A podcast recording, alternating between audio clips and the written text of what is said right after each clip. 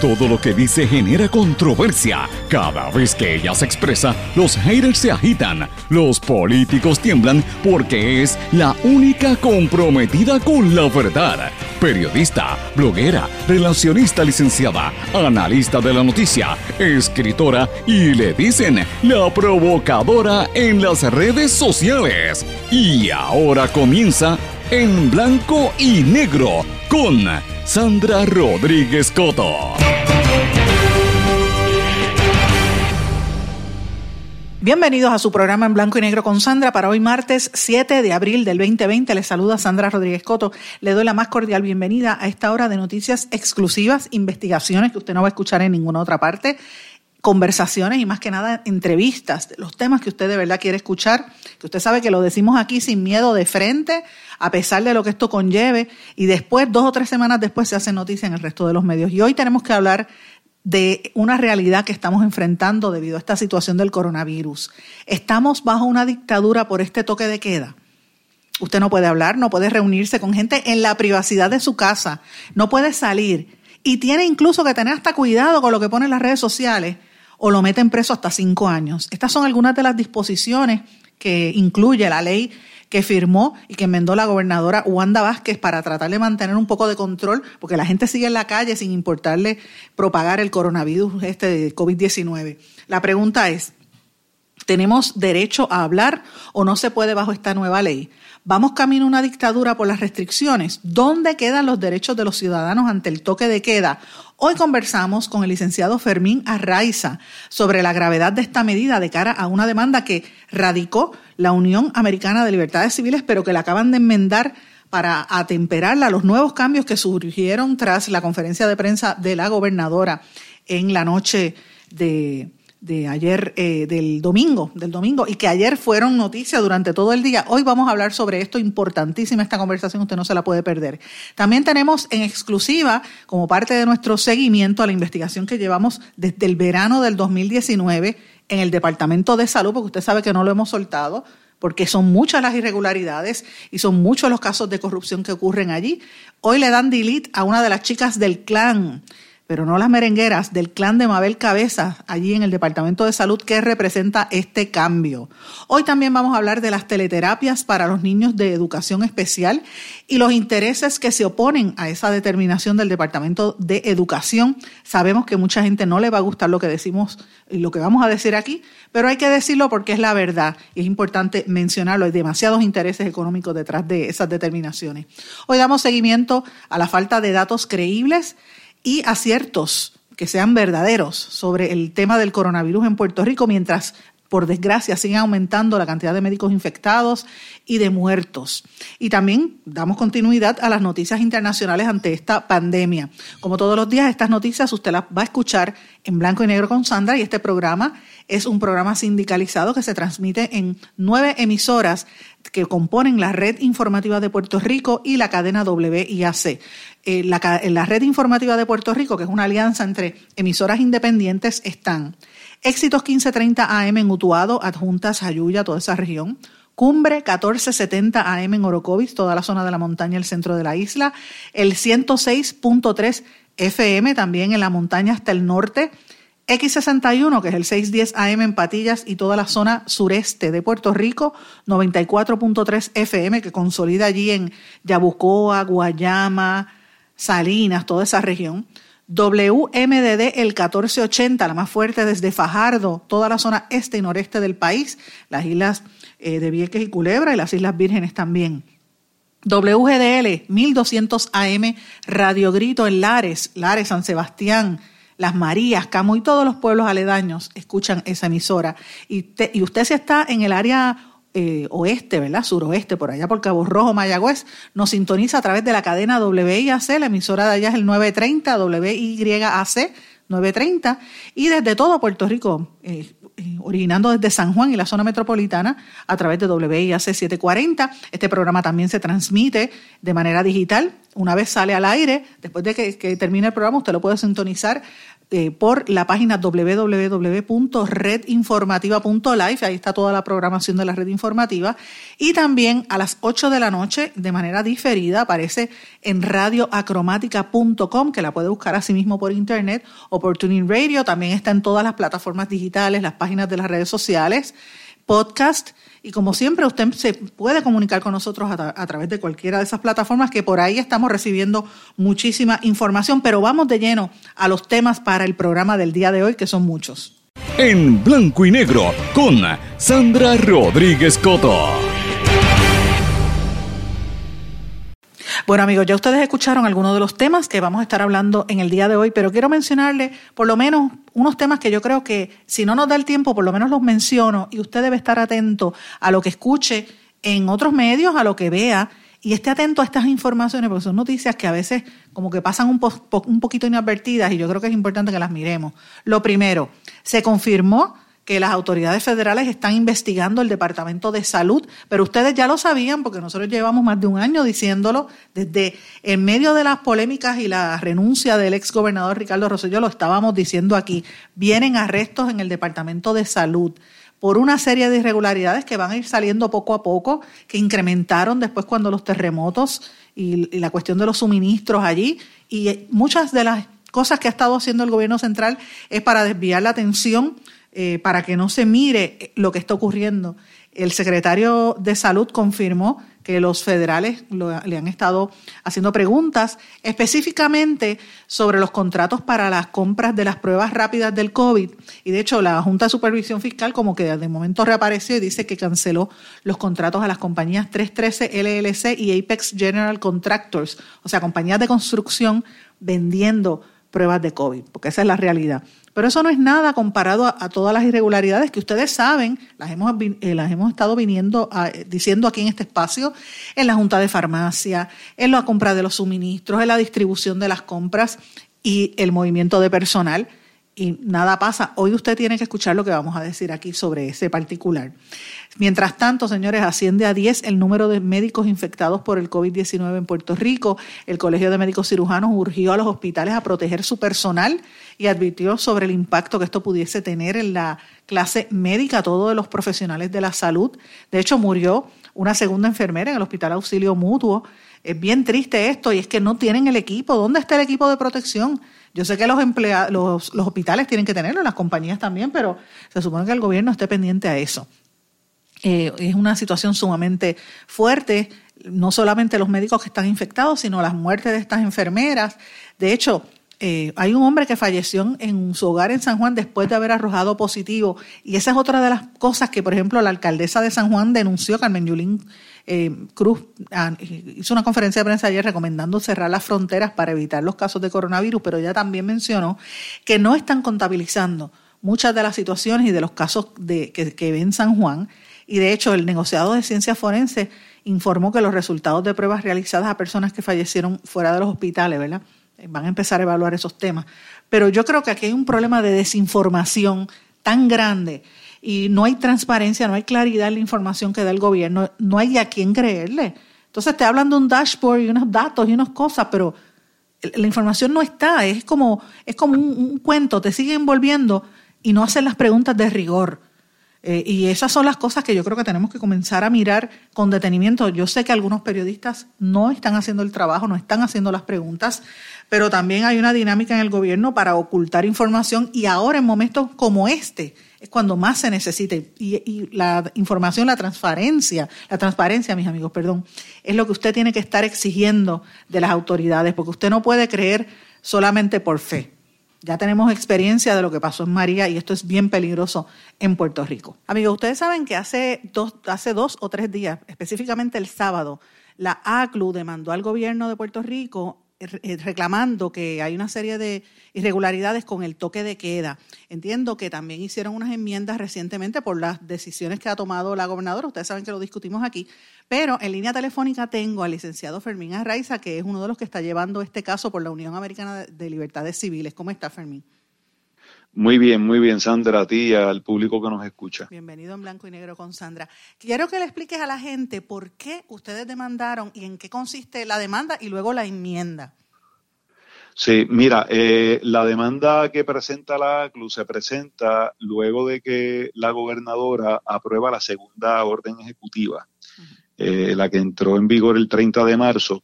Nosotros analizamos el documento y debido pues a las exigencias que se hacen a la ciudadanía, entendemos que hay serias violaciones de la Constitución. La ACLU desde el principio había expresado que coincide en que se tienen que adoptar medidas de distanciamiento social. No es como alguna gente ha tratado de plantearlo de que queremos que la gente se tire a la calle, incluso han habido este, escritoras famosas que han hablado de que pues el que quiera salir que salga y que renuncie a cualquier servicio de salud, ¿verdad? Eh, que yo creo que son, que son expresiones un poquito irresponsables. Habría que leer bien el documento para darse cuenta de que es un documento preparado por consenso entre los abogados que trabajamos en la ACLU y que va dirigido a indicarle al gobierno, ¿verdad? Y a los jueces en nuestro país que cualquier estado de emergencia que se declare en el país tiene que ser dentro del marco constitucional en que vivimos. O sea, un estado de emergencia no se puede utilizar como excusa para menoscabar los derechos fundamentales de, los habitantes de Puerto Rico. Eh, el primer señalamiento que se hizo tiene que ver con la separación de poderes en Puerto Rico. Eh, en este caso, pues la gobernadora estaba legislando por decreto desde el Poder Ejecutivo y sabemos que tenemos un sistema de, división de poderes, ¿verdad? Pesos y contrapesos. Eh, y a quien le corresponde legislar es a la legislatura. Ahora tratan de subsanarlo indicando que aprobaron legislación, eso lo indicó la gobernadora anoche, eh, pero pues nosotros somos de, la opinión de que independientemente de la legislación aprobada, si la legislación lo que hace es declarar ilegal y convertir en delito eh, cualquier tipo de conducta contraria a la orden ejecutiva, pues la legislación sigue siendo inconstitucional porque la orden ejecutiva está plasmada eh, de elementos de inconstitucionalidad. Eh, y en ese sentido, pues definitivamente esto va a provocar muchos pleitos. Nosotros estamos tratando de que el asunto se simplifique lo más posible y de que se puedan adoptar estas medidas ¿verdad? De, distanciamiento social utilizando los mecanismos menos onerosos, que es lo que le requiere el sistema constitucional eh, a la gobernadora, ¿verdad? No es, no es tratar de aplicar las medidas que sean más fáciles, no, es tratar de aplicar las medidas que puedan alcanzar proteger el interés apremiante que ellos, que ellos intentan proteger, que eso se reconoce que es pues, el distanciamiento social para evitar que se siga dispersando el contagio del coronavirus, pero eso hay que hacerlo eh, adoptando medidas que verdaderamente adelanten ese objetivo. Y nos parece que la orden ejecutiva no solamente está, está dando mano libre, ¿verdad?, a, la policía de Puerto Rico para que interfiera con nuestro derecho a la intimidad, lo que son las tertulias en nuestros hogares. El hogar es un, sitio sagrado eh, que no puede, donde el Estado no puede entrar. Eh, lo que nosotros hagamos dentro de nuestros hogares es asunto de nosotros. Quienes componen nuestro núcleo familiar es asunto de nosotros, no es asunto del Estado. Y lamentablemente eh, el gobierno se está metiendo, ¿verdad?, en ese, en ese ámbito sagrado que es el hogar y nosotros no tenemos otra opción que denunciarlo, denunciarlo, denunciar estas actuaciones. Este, y pues nos...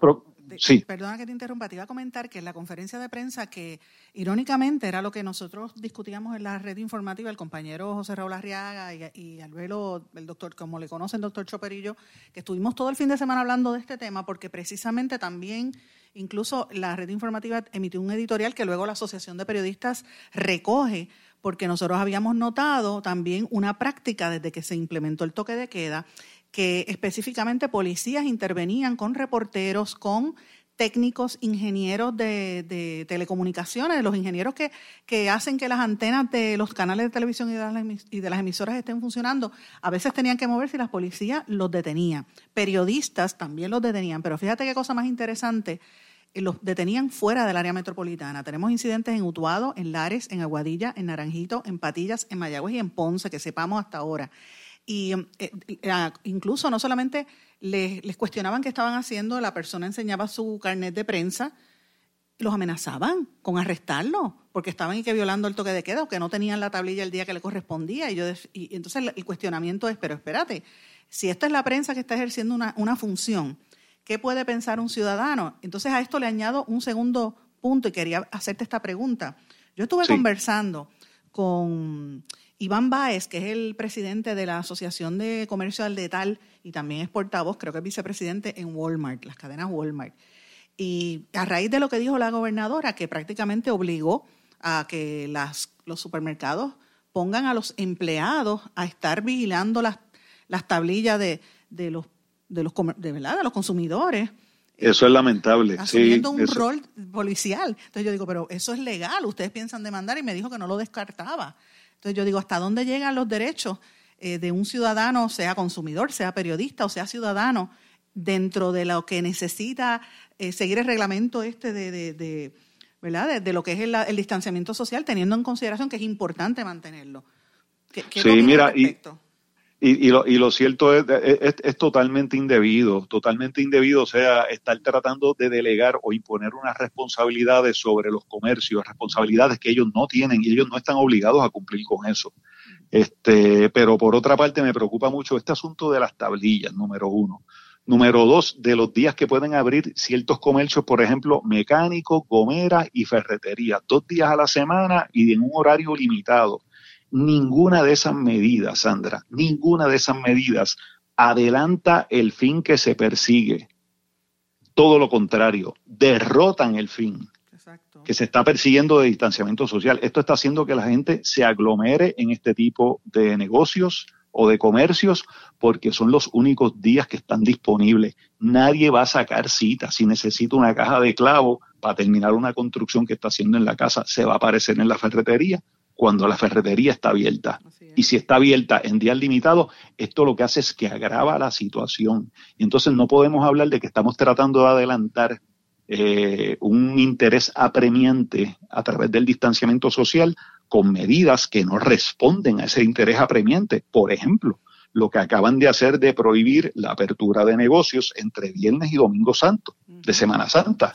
Eh, o sea, ¿en qué cabeza cabe? Y evidentemente no se te dice expresamente, pero hay un interés en promover el cristianismo y el gobierno hay completa separación entre, entre iglesia y Estado. O sea, el gobierno no puede hacer eso, la gobernadora no puede hacer eso. Ella puede hacer lo que quiera en la Semana Santa. Eh, los miembros de, de, su gabinete también pueden ir a la iglesia que quieran, pueden hacer los ritos religiosos que ellos entiendan de acuerdo a sus creencias, que es de lo que habla la Constitución, ¿verdad? No habla de religión, es de, la, es de las creencias, toda creencia tiene que ser respetada, pero entonces tú no me puedes imponer a mí una, una medida que es basada en una tradición cristiana, porque aquí viven musulmanes, aquí viven santeros, aquí viven personas budistas, aquí viven ateos, aquí viven paganos. O sea, o sea, entonces tú no puedes estar promoviendo una religión a través del Estado y eso es lo que se está haciendo. Y por otro lado, por otro lado, el caos que ya se empezó a vivir en el día de hoy, en los colmados y en los negocios que están autorizados a abrir. O sea, la medida de ninguna manera adelanta el interés apremiante que el Estado está tratando de proteger. Entonces, la pregunta que, quería traerte, y por eso es que te quise llamar y, te, te, hostigué un poquito, ¿verdad? Y te pido excusas públicamente, pero... No, no te preocupes, no te preocupes. Sé que hemos estado... Sí, es que para mí es importante esto porque quiero que la gente que me esté escuchando en todo Puerto Rico y en la diáspora entienda eh, eh, se ha planteado en varias ocasiones si se va a declarar una ley marcial. Y a mí me preocupa porque eh, eso es unas palabras mayores. O sea, yo no, he, yo no recuerdo en nuestra historia reciente que haya ocurrido una situación como esa. ¿Lo amerita? Mira, no, no, no, se dan, no se dan las circunstancias y casi siempre cuando, cuando eso ha ocurrido, la única el único dato histórico eh, que yo tengo donde se aplicó ley marcial fue cuando la insurrección nacionalista en el 50.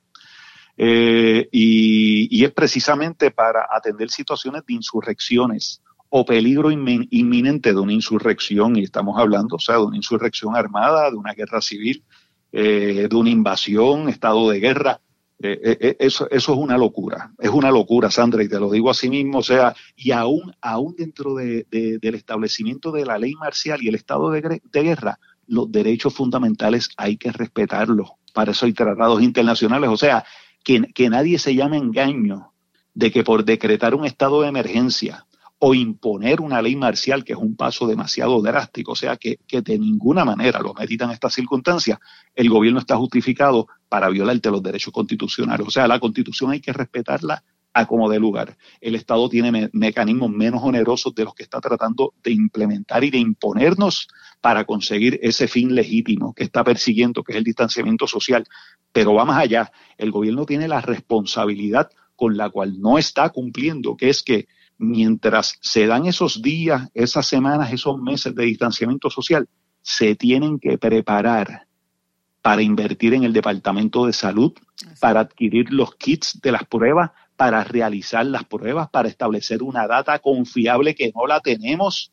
Nos están engañando como pueblo y eso hay que denunciarlo, porque si el distanciamiento social se da y esto otro no se está dando de forma simultánea, nos están tomando el pelo.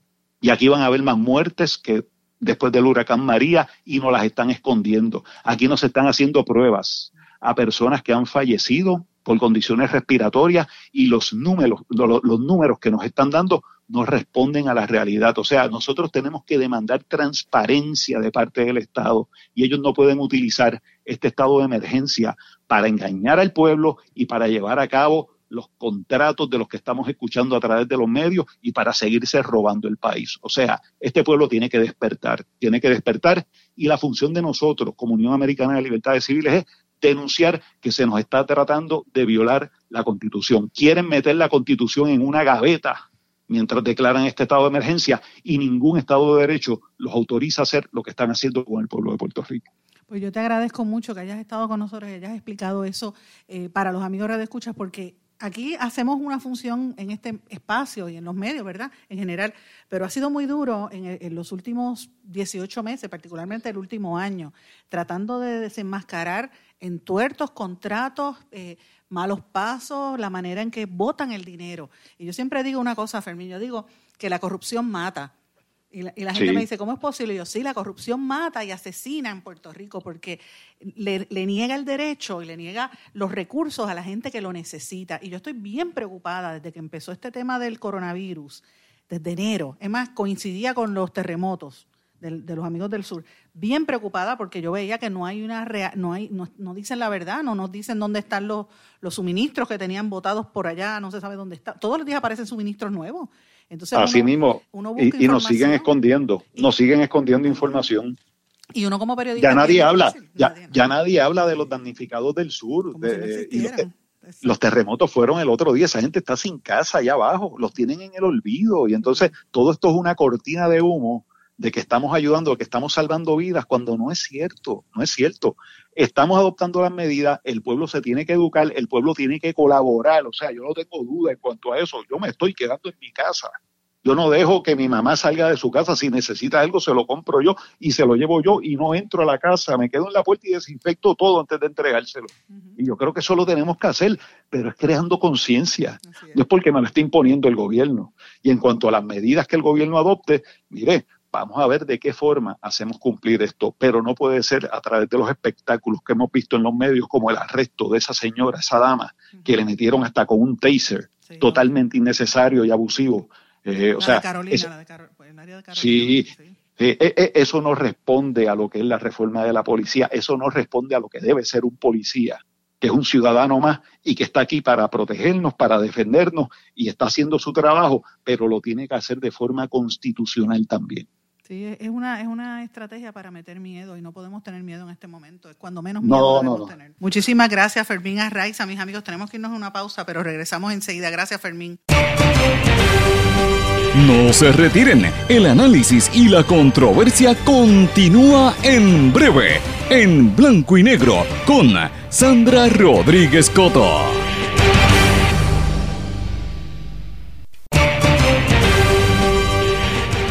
Ya regresamos con el programa de la verdad, en blanco y negro, con Sandra Rodríguez Coto.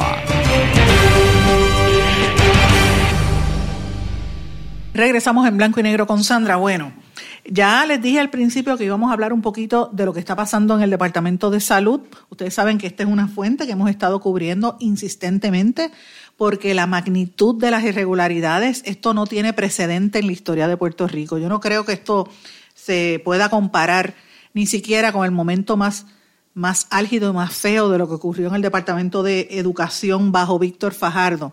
Señores, lo que está pasando en salud es peor, porque en salud se trata de vidas humanas y aquí murieron muchas personas después del huracán María, que no podemos olvidarlo.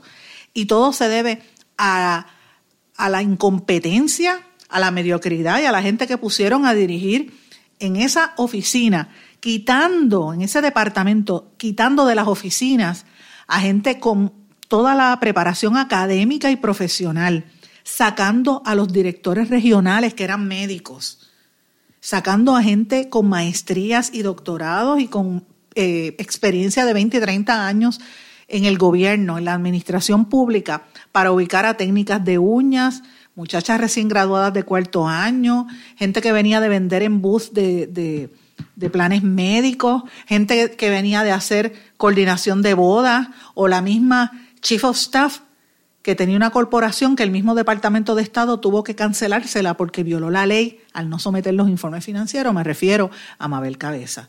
La estructura que se entronizó en el Departamento de Salud es una estructura criminal. ¿Y por qué yo digo esto, mis amigos? Porque yo creo que, que aplicaría fácilmente un RICO Act, porque es que parece como una estructura un organigrama de la mafia, así es como uno podría señalarlo, señores, porque es que eh, fueron sacando poco a poco a las personas de las posiciones importantes y ubicando a los de ellos. Y uno dice, bueno, pues eso pasó con los populares. Sí, también pasó con los populares. Siempre pasa, los gobiernos acomodan a su gente. Lo que pasa es que en esta ocasión ya no, eh, es los que estaban en el poder, ¿verdad? Que happens to be, como dicen los americanos, del PNP pero señores, yo no estoy diciendo que son PNP. Al PNP que me esté escuchando, ese grupito de personas que son los que están controlando, no creen ni en el PNP. Ellos creen en su dinero y creen en su interés. De hecho, yo creo que le han hecho un daño terrible al ideal de la estadidad y al mismo ideal del Partido Nuevo Progresista. Y esto lo he conversado con muchos PNP, de, gente de, históricos del PNP, y es real. Porque, señores, vieron al Departamento de Salud como una mina de oro, como un espacio para ubicar a su gente y controlarlo todo. Y poco a poco, lo que hemos sacado hasta ahora a pulmón, señores, ha sido nada.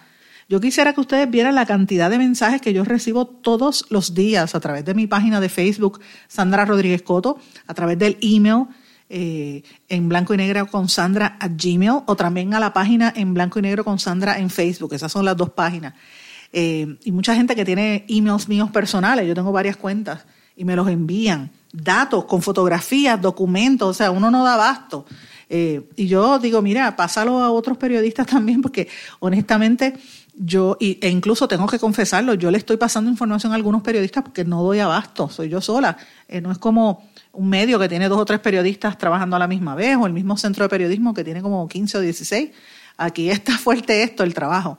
Y uno trata de hacerlo por una, más que nada, un compromiso con la verdad y un compromiso con que el país se vaya limpiando, porque es que mientras esta corrupción siga, la gente va a seguir sufriendo y siempre sufren los, los vulnerables, los viejitos, los pobres, los niños, las personas con discapacidad, la gente de los campos, porque en este país hay un clasismo también, le llaman de la isla, como si, como si San Juan fuese otro continente, ¿verdad? Eh, la isla y, y San Juan, no entiendo. Eh, y es una situación, de verdad, para mí es, terrible el menosprecio a, la vida humana para ubicar gente que lo que estaba era detrás de sus intereses personales. Señores, y ustedes saben que las los últimos tres meses hemos estado ahí bien, bien duro, dándole a salud. Y en las últimas dos semanas desde que empezó este, este toque de queda también. Pues miren, ayer, eh, anoche, fue tarde la noche, nosotros estábamos detrás de esta noticia desde el sábado. Eh, sacamos un pedazo de lo que habíamos corroborado, ¿verdad? Pues ayer logramos publicar anoche, bastante tarde en la noche, esta historia, que le dieron delete a una de las chicas del clan en salud. Y miren, el secretario actual, Lorenzo González, está totalmente asediado. Él está asediado porque hay múltiples investigaciones que él mismo las admite, investigaciones legislativas y federales, eh, por las irregularidades que él heredó. Él, él, acaba de llegar, él no es el culpable. De hecho, yo creo que él está tratando de hacer lo mejor que puede, pero acaba de llegar y lo que encontró fue allí, como dicen en el campo, un tostón, señores. Y él, eh, empezó a hacer cambios, él sacó, ustedes recordarán que lo dijimos aquí a Mabel Cabeza, pero ha ido sacando uno a uno a la gente que eran de su clan y, allí, y él destituyó a una de las más famosas eh, de ese clan, Adil Rosa, una activista política temida, porque era de las personas que veía a, un, a, las personas pobres, humildes y a la gente de los campos, porque hay empleados que son, eso, es lo que yo no puedo tolerar. Gente que vienen de campo y dicen, estos son unos íbaros y empezaban a gritarle. Y esta señora Adil Rosa tiene la mala costumbre, corroborada por más de, por lo menos seis personas que me lo han dicho, que los tienen enfermos de los nervios, les gritaba, los obligaba a firmar documentos y a firmar órdenes para ella limpiarse, señores. Adil Rosa era eh, la que controlaba compras, contratos, servicios generales y también era secretaria auxiliar de administración. Ella era la persona que estuvo a cargo de todas las compras de suministros cuando el huracán Irma, cuando el huracán María, cuando los terremotos. Ella era la que manejaba los almacenes con los medicamentos que estaban expirados. Eh, muchos de los almacenes que estaban, las cosas desaparecidas, los suministros también. Y ella fue la que estuvo empujando la orden de un millón de, pruebas rápidas para detectar el coronavirus, que iban a pagar 38 millones, y esa orden la cancelaron porque las pruebas no fueron aprobadas por el FDA. Y para que ustedes sepan, ese nombre de Adil Rosa sale constantemente en todas las investigaciones que nosotros veníamos haciendo. Y todo el mundo me hablaba de Adil Rosa, Adil Rosa, Adil Rosa, hasta que ahora nos enteramos y confirmamos que el nuevo secretario la destituyó. Por ella designó a Johnny Colón González como secretario auxiliar de administración. Y este señor, Johnny Colón, va a estar a cargo de todos los contratos y de representar al, secretario, ¿verdad? durante por lo menos un mes, del 3 de abril hasta un mes. Yo no sé, esta parte no lo he podido corroborar, si Adil Rosa se mantiene en la agencia. Pero el clan de ellas estaba tratando de eh, mantenerse ahí. ¿Quiénes son ellas? Pues miren, fácilmente. Mabel Cabeza, que ya era la que estaba al mando, eh, estaba también, eh, y, déjeme decirle algo, porque es que tenemos que empezar con, con este issue, cómo esto, cómo esto empezó, ¿verdad?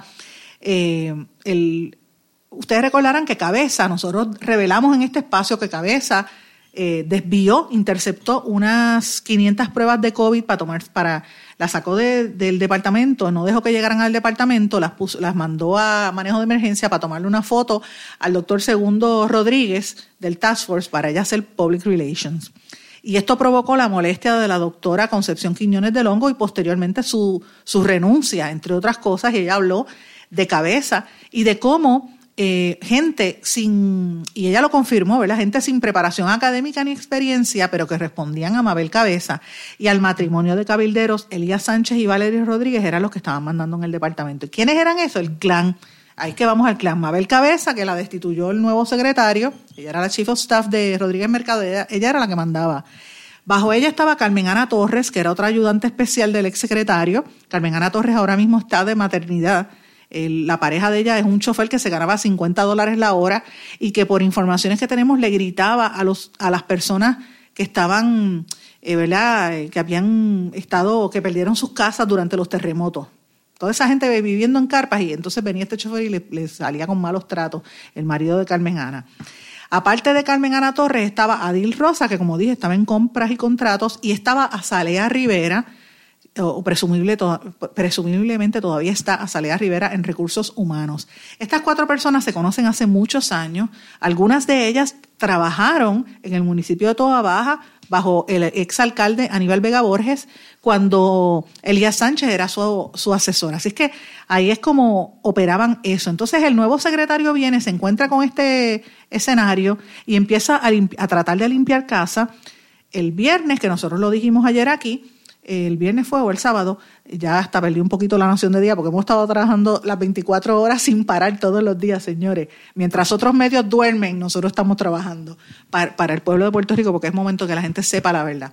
Pero bueno, una de las cosas que sacamos fue que el secretario nombró a, mano, como su mano derecha a Walter Dobeck Barreiro, que venía de Medicaid y del programa WIC.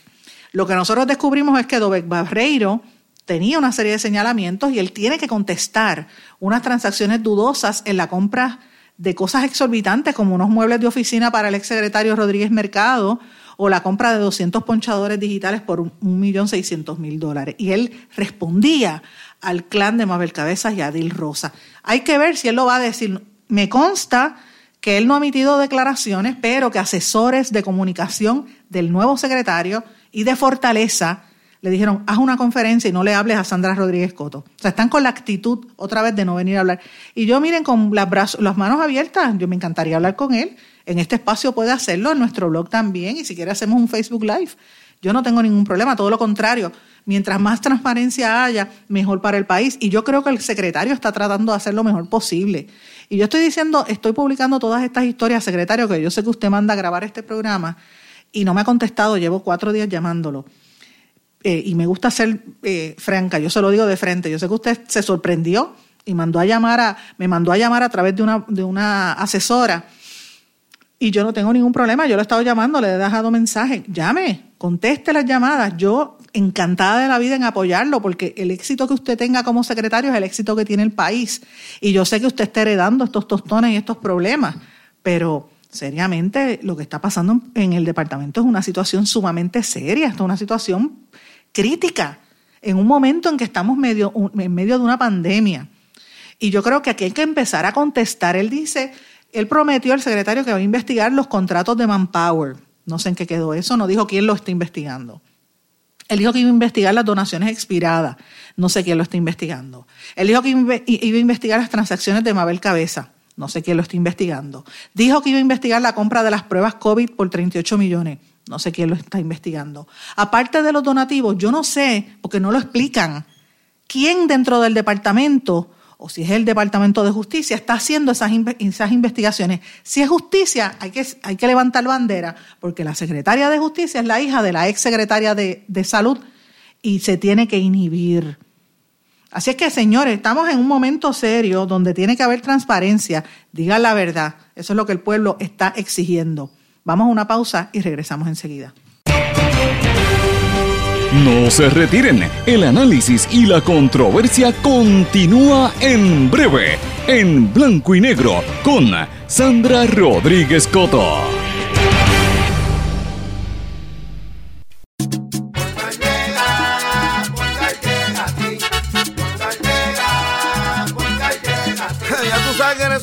Responden, pero ahora botaron la ola, porque ya no importa en qué parte de la isla estés. Si tuviste un accidente, mi gente de Poingal le llega a tu casa o trabajo para que no te complique. Con servicio en todas partes de la isla y el mejor servicio al cliente. Por eso y mucho más, yo Piru lo digo, yo quiero Poingal. ¡Duro!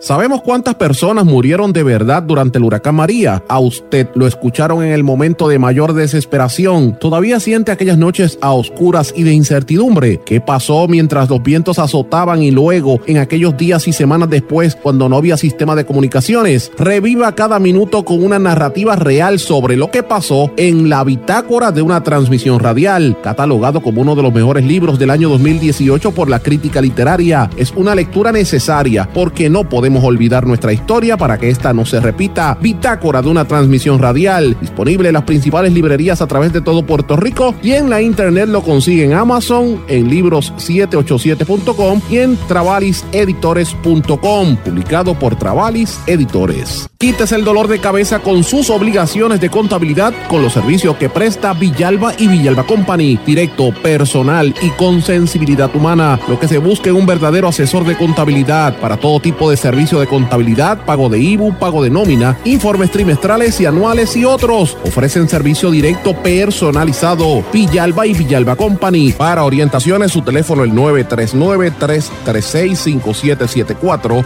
939-336-5774. Y ya regresamos con el programa de la verdad, en blanco y negro, con Sandra Rodríguez Coto.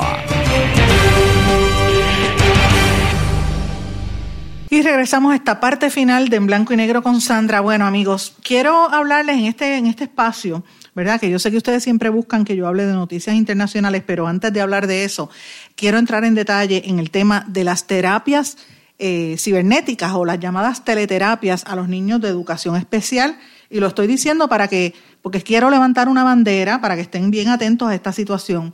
En la tarde de ayer, en el Capitolio, el Senado aprobó la resolución conjunta del Senado 511 para ordenar al secretario de Educación a que equipare la escala del precio de los profesionales proveedores de servicios que están brindando servicios a distancia a los estudiantes de educación especial con las tarifas que se pagan cuando ofrecen servicios presenciales.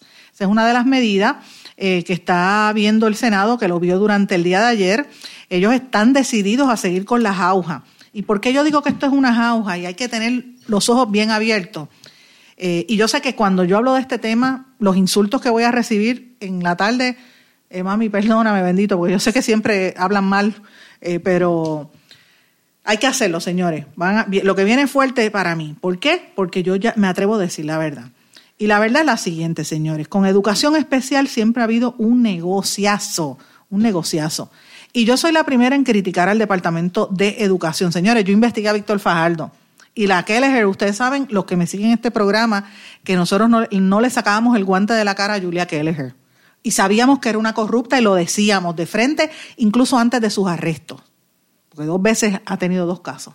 Lo decíamos, estamos en récord, nadie puede decir lo contrario. Así es que soy la primera en decir que lo que están haciendo está mal, cuando lo hacen mal. Ahora, cuando están haciéndolo bien, también tengo que decirlo, señores. Y en este momento, el Departamento de Educación ha puesto el freno. Yo le digo al secretario de Educación, que no, no empiece a temblar y no empiece a moverse, porque el secretario tiende a ser un poquito maleable.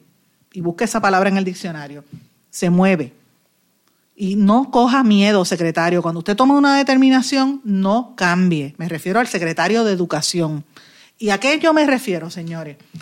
El secretario de Educación eh, a raíz de esta situación del coronavirus, que los niños están en la casa, que no pueden estar en las escuelas porque tenemos que estar protegiéndonos y evitando el contagio, como bien ha hecho la gobernadora, eso yo se lo aplaudo en ese aspecto para, hay que protegérsela y evitar que la gente se siga contagiando. Esto es una situación sumamente seria.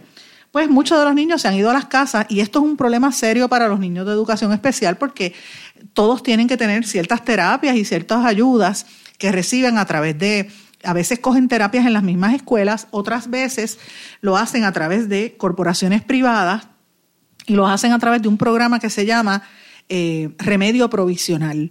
En la palabra lo dice, es un remedio provisional, pero por lo general tiende a ser un remedio permanente porque el departamento no cuenta con, eh, con, con, los, con el equipo, los profesionales que hacen este tipo de trabajo y a veces los niños están años tomando terapia. Se lo digo yo, Sandra Rodríguez Coto, que soy madre de una niña de educación especial con múltiples impedimentos, porque la mía tiene como tres o cuatro.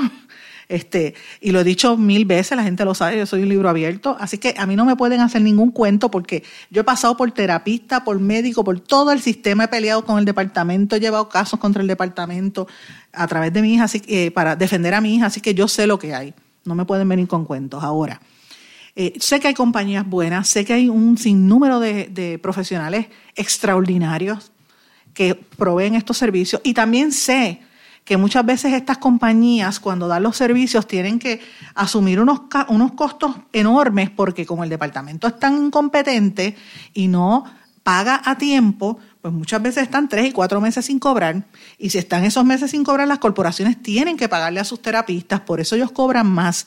Y las terapias, por lo general, me refiero a terapia del habla, terapia ocupacional, terapia eh, educativa, psicológica y otras, eh, por lo general cobran eh, un promedio, ¿verdad? Y otros precios, pero un promedio es como 60 dólares. Pero muchas veces la inmensa mayoría de las corporaciones a sus empleados, que vienen siendo los terapistas, les pagan 30 y 40 pesos. O sea, la corporación se queda a veces entre 15, 20, 25 pesos eh, para asumir los gastos de contabilidad, gastos de, ¿verdad? Eh, en, caso de aguantar el buffer este, si el, si el gobierno no les paga tiempo, ese tipo de cosas. Y es un gasto que una corporación tiene que llevar. Además, tienen que tener unos sistemas de, de cómo solicitar y unos programas de computadoras carísimos que el, departamento cambia cada vez que un contratista le da gana de, de, pedir ese contrato en el departamento y el departamento vuelve y cambia las reglas y vuelven y obligan a los contratistas a cambiar el sistema. Así que son unos costos que yo los reconozco. Pero ¿qué pasa? A raíz, y le tengo que hacer el cuento para que la gente lo entienda, a raíz de, esta situación del coronavirus, eh, que los niños se fueron para las casas, el departamento determinó eh, autorizar el uso de plataformas tecnológicas para ofrecer terapias a los estudiantes de educación especial y, proveer estas terapias de, de teleterapias, lo que le llaman teleterapias.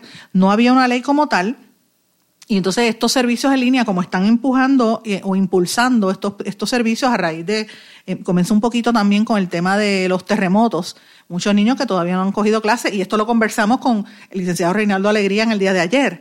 Es una situación seria y hay niños que podrían, bien probablemente van a perder el, año, el semestre y el año.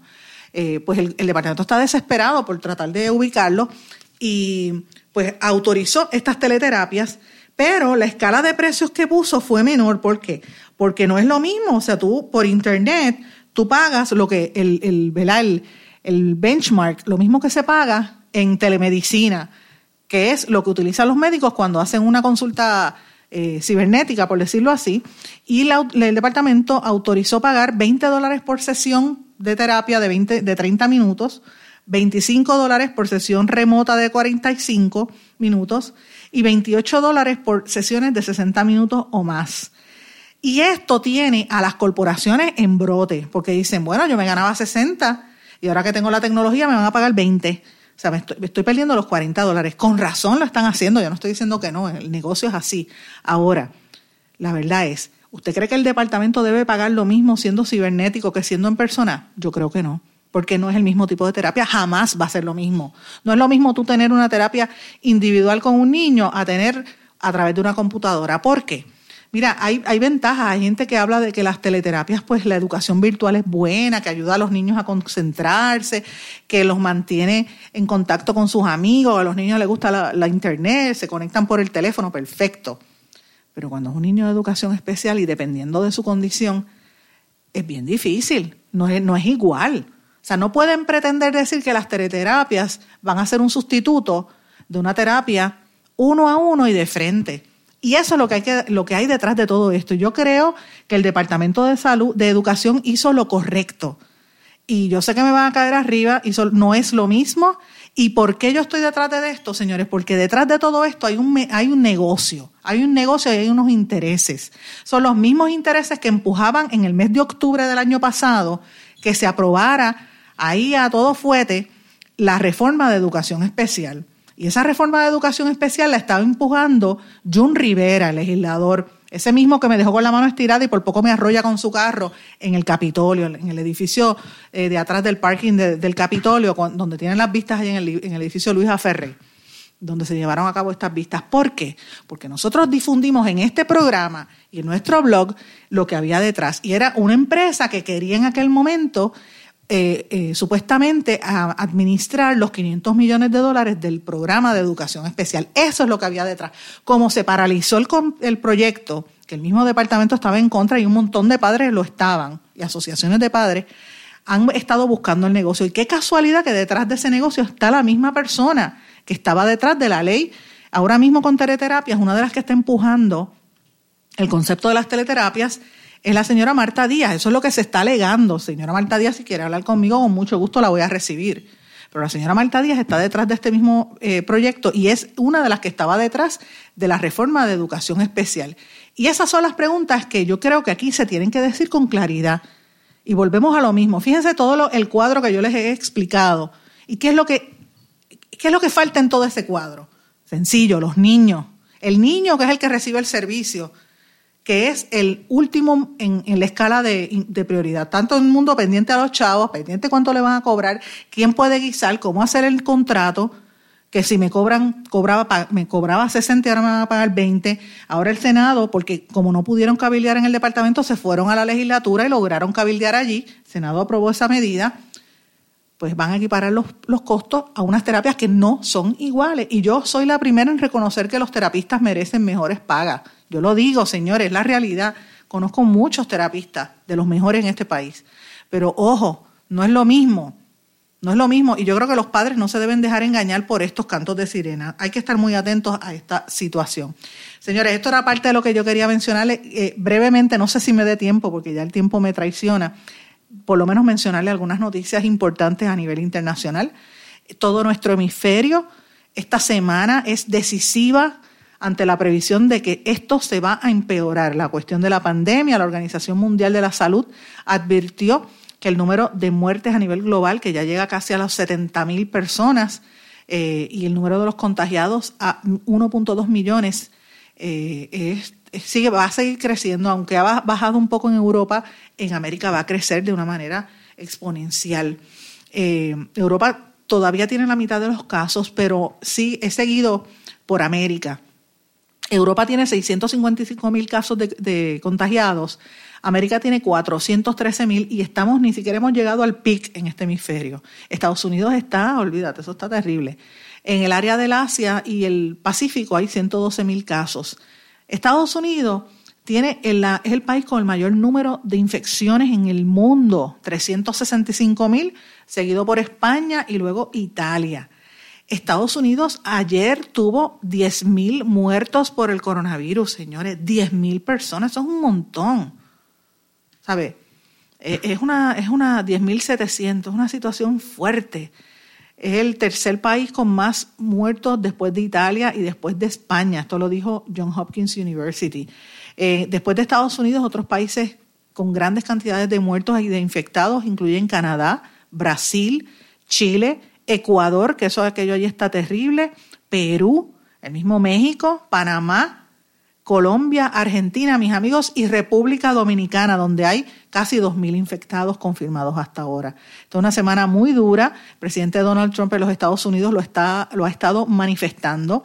En Haití ya se sabe que hay eh, transmisión comunitaria, en República Dominicana igual. Así es que estamos bien cerquita de áreas donde esto está eh, regado y todavía nosotros no tenemos unas estadísticas reales. La Organización Panamericana de la Salud sigue advirtiendo que en América esto se va a intensificar y va a seguir creciendo y hacen un llamado para que la gente pues asuma el control, que mantengan las distancias, que las mascarillas sean, el uso de mascarillas sea algo eh, obligatorio. Y yo tengo que decir que aquí en Puerto Rico hemos estado bastante avanzados y eso hay que aplaudírselo a Wanda Vázquez. Pero hay que aplaudírselo dentro de un, dentro de un, sentido, como decía el licenciado Arraiza, que no perdamos nuestros derechos. Importante por demás. Eh, brevemente les menciono que China, que ha estado donando, aquí vinieron unos empresarios chinos a traer unas, ayudas, ¿verdad? Hay que ver si estos eran los mismos chinos que querían hacer negocios aquí con Ricardo Rosselló, eh, que me, da, me, llama la atención, ¿verdad?, que esté diciendo eso.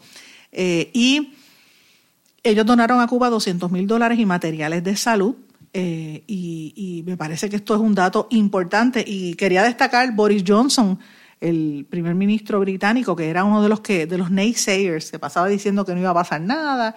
Ayer les dije que, que, fue, que dio positivo coronavirus, pues señores, está en cuidado intensivo. Eh, y otros líderes mundiales que estaban negando esto incluían a Trump, que ustedes han visto cómo ha cambiado de versión, y el otro es Bolsonaro, que sigue retando. Y a pesar de que Sao Paulo, por ejemplo, pone toque de queda y esas cosas, Bolsonaro no le importa, señores. Esto es, este es el mundo en que estamos viviendo. Mis amigos, no tengo tiempo para más. Tengo que terminar el programa por el día de hoy. Les agradezco su sintonía. Les pido que se mantengan en comunicación con nosotros, compartan nuestras redes sociales, escríbame, que usted sabe que yo siempre trato de contestarle a través de mis redes sociales. Y será hasta mañana en blanco y negro con Sandra. Que pasen todos. Muy buenas tardes. ¿Se quedó con ganas de más? Busque a Sandra Rodríguez Coto en las redes sociales o acceda a en blanco y negro.blogspot.com porque a la hora de decir la verdad solo hay una persona en la cual se puede confiar. Sandra Rodríguez Coto en blanco y negro.